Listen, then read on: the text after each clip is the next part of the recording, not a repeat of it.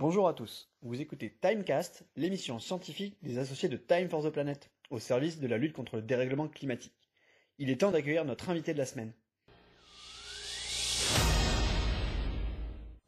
Alors aujourd'hui, je vais essayer de vous expliquer en quelques minutes ce qu'est la méthanisation et son lien avec le climat. Avant de commencer, un petit rappel. La méthanisation, c'est avant tout un processus de gestion des déchets qui a comme externalité de produire des énergies renouvelables, ce qui est plutôt cool, et non l'inverse. C'est lorsqu'on le considère uniquement comme une source d'énergie qu'on peut arriver à certaines dérives que vous pouvez avoir en tête, et en faire une énorme usine à gaz, sans mauvais jeu de mots. Mais la plupart du temps, à petite échelle et lorsque c'est bien fait, c'est un processus extrêmement vertueux. Alors commençons par comprendre le fonctionnement. La méthanisation, c'est un processus biologique de dégradation des matières organiques, c'est-à-dire des matières vivantes en conditions anaérobies, c'est-à-dire sans oxygène. Des micro-organismes, des bactéries quoi, mangent cette matière issue du vivant, qui peut être du lisier, de la paille, des légumes dégradés par exemple, et la transforment en plusieurs fractions.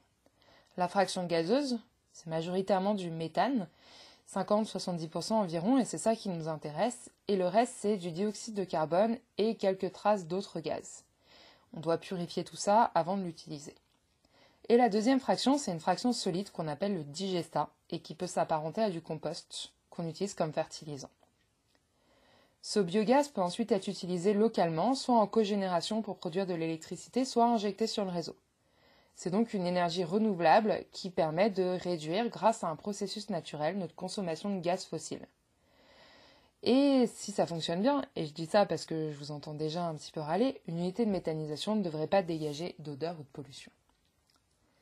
Alors attention, hein, la méthanisation, c'est pas un processus chimique made in homo sapiens qui encore fait n'importe quoi avec la planète. C'est un processus qui se produit naturellement, par exemple dans les marais ou dans les rizières.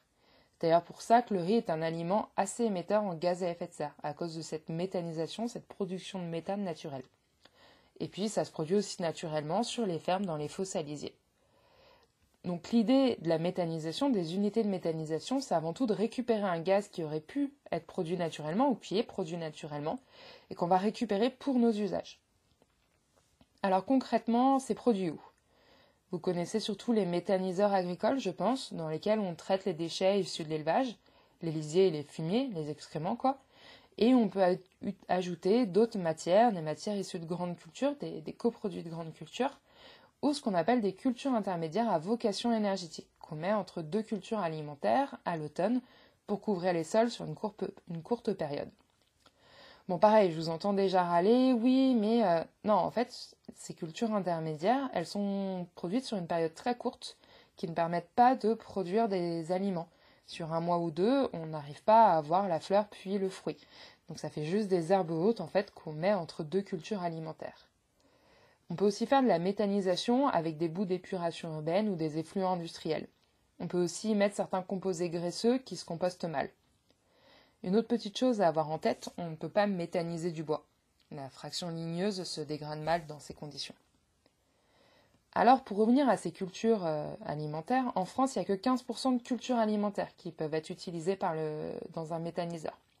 Et encore une fois, hein, ça ne veut pas dire 15% des, des surfaces. C'est une petite surface infime en France et c'est maximum 15% par méthaniseur. C'est très peu et c'est très encadré par rapport à d'autres pays. Alors oui, on pourrait euh, certes produire de la nourriture, mais le premier point à avoir en tête, c'est qu'il faut trouver un équilibre entre transition énergétique et transition alimentaire. Et deuxième, c'est qu'une majorité de nos espaces alimentaires est utilisée pour les biocarburants, par exemple le colza, et pour l'élevage. Donc c'est plutôt de ce côté-là qu'il faudra aller regarder si on veut libérer des terres, et non sur la, méthanisation qui pour l'instant présente une surface très très infime. C'était une petite parenthèse. Côté climat, la méthanisation nous évite de brûler des gaz fossiles, mais elle a un autre impact très positif. Elle réduit l'utilisation d'engrais de synthèse, avec le digesta. C'est un super fertilisant. Alors vous le savez peut-être, les engrais de synthèse, c'est le principal poste d'émission des grandes cultures très très très loin devant la mécanisation. Donc ça a un effet super positif sur le bilan carbone d'une exploitation agricole. Côté innovation, on trouve de plus en plus de petits méthaniseurs urbains pour les cantines, les collectivités, ou à la ferme, comme Nénuphar qui recouvre des faux salisiers et permet ainsi de récupérer le méthane qui se serait échappé naturellement dans tous les cas. Et la méthanisation, ainsi, lorsqu'elle est bien pensée, est un processus vraiment vertueux. Et on va sûrement encore innover dans ce domaine pour aller vers encore plus d'externalités. Voilà, c'est tout pour cette fois-ci. À la prochaine time.